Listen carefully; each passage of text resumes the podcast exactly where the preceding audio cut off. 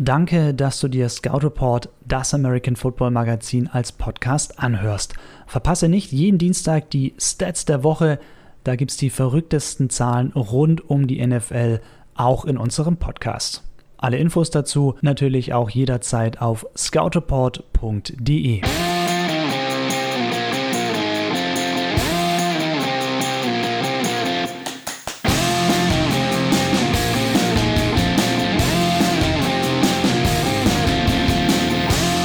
Die Statistiken der Woche präsentiert von Scout Report, das American Football Magazin. Chris Höp hier, schön, dass du dabei bist. Bevor wir loslegen, noch ein kleiner Hinweis auf unseren Hintergrund-Podcast, der seit einigen Tagen online ist. Titel lautet Justizsystem NFL, wie umgehen mit Skandalprofis. Und meine Kollegen Tiziana Höll und Erik Seewald sprechen mit einem angehenden Juristen und Ex-Footballspieler, Raffi Stärk, der dann eben auch die rechtlichen Aspekte mit reinbringt.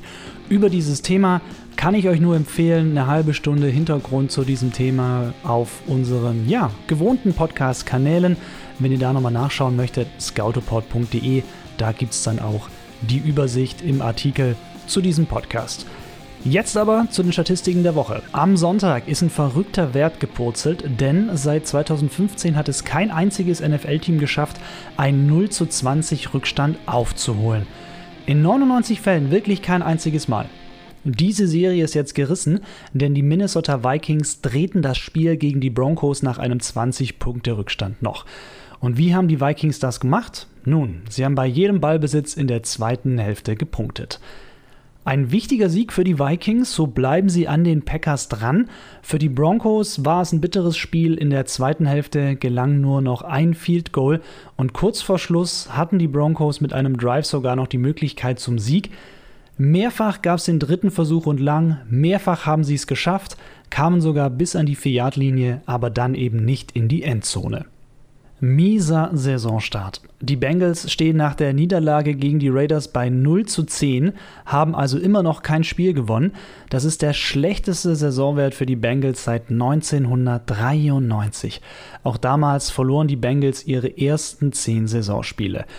Warum sind die Bengals so schlecht? Auch diese Statistik ein Hinweis darauf. Der Rushing Touchdown von Joe Mixon gegen die Raiders war der erste Rushing Touchdown in dieser Saison bei den Bengals der nicht von Andy Dalton kommt. Yep, der spielt ja eigentlich auf der Quarterback-Position.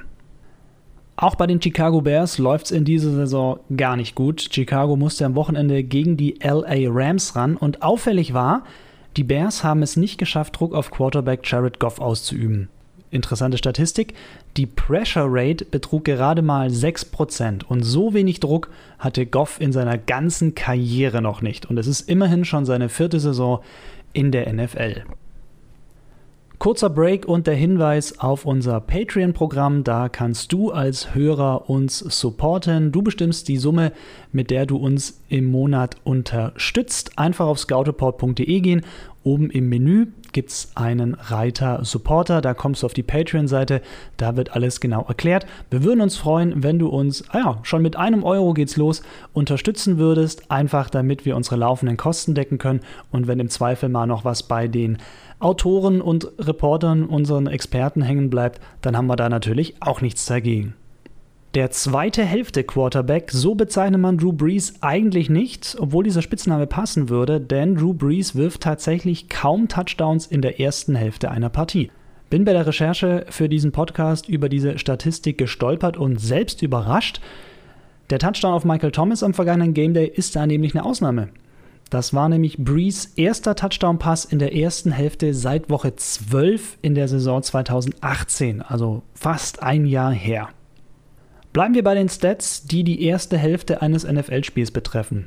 Die Washington Redskins haben nun in 15 Spielen hintereinander keinen einzigen Touchdown im ersten Viertel geschafft. Negativer Rekord für die Franchise. In der Geschichte des Clubs hatten zuletzt die Boston Redskins 13 Spiele lang keinen Touchdown in einem ersten Viertel erzielen können. Das war 1936. Da geht noch was, wenn auch wahrscheinlich nach hinten. James Winston hat nämlich schon jetzt 18 Interceptions geworfen. Damit hat der Buccaneers Quarterback seine eigene Negativ-Bestmarke eingestellt. Und vermutlich wird er seinen Interception-Rekordwert noch ausbauen, Denn die Saison dauert ja noch ein bisschen. Tampa hat noch sechs Spiele im Kalender, in denen Winston theoretisch Interceptions werfen kann. Houston, wir haben immer noch ein Problem. Die O-Line der Texans lässt immer noch viel zu viele Sacks zu. Ich habe echt Angst um Deshaun Watson, dass er sich wieder schwer verletzt deswegen, bei dem, was der auf den Helm bekommt. Gegen die Ravens wurde Watson sechsmal gesackt. Und es ist schon das siebte Mal, dass Watson sechsmal in einer Partie gesackt wird. Das gilt für Spiele in dieser und in der vergangenen Saison.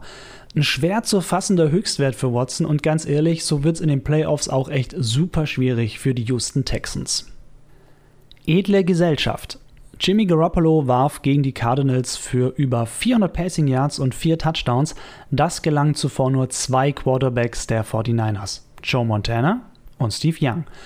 Die Statistik er Jimmy Garoppolo ist für mich aber so eine Statistik, die trügen kann, denn klar, Jimmy G hat nicht die Klasse von Montana oder Young. Ich denke mal auch, da wird es keinen geben, der mir da widerspricht. Ich muss auch zugeben, ich bin mit Garoppolo noch nicht ganz so warm. Beim Spiel gegen die Cardinals zum Beispiel fand ich seine Pässe oft nicht so präzise. Ich vermisse manchmal auch so den Zip. Die Bälle sind mir ein bisschen zu lasch. Das fällt in der Regel nicht so ins Gewicht, weil Garoppolo hat so viele gute Spieler an seiner Seite in der Offense, dass sie das quasi ja, kaschieren können. Und ich bin mir bei Garoppolo noch ein bisschen unsicher, ob sich die 49ers auf ihren Quarterback verlassen können, wenn er mal absteppen muss. Und spätestens in den Playoffs wird das wahrscheinlich super wichtig. Noch eine Quarterback-Statistik. Tom Brady blieb gegen die Philadelphia Eagles ohne Touchdown-Pass und es war das erste Spiel in Bradys Karriere, in dem ein anderer Patriots-Spieler mehr Touchdowns warf als Brady selbst. In diesem Fall war das Wide Receiver Julian Edelman, der einen Ball in die Endzone geworfen hat. Das wiederum war Edelmans vierter Pass. Seine Passstatistik lautet nun 4 von 4 angebracht für 90 Yards, ein Touchdown, 0 Interceptions und ein perfektes Passer-Rating von 158,3. Kein Podcast ohne Kicker-Statistik. Adam Vinatieri von den Coles hat nun über 710 Field Goal Versuche auf seinem Konto und überholt damit Kickerlegende Morton Anderson. Vinatieri in dieser Kategorie nun die Nummer 1.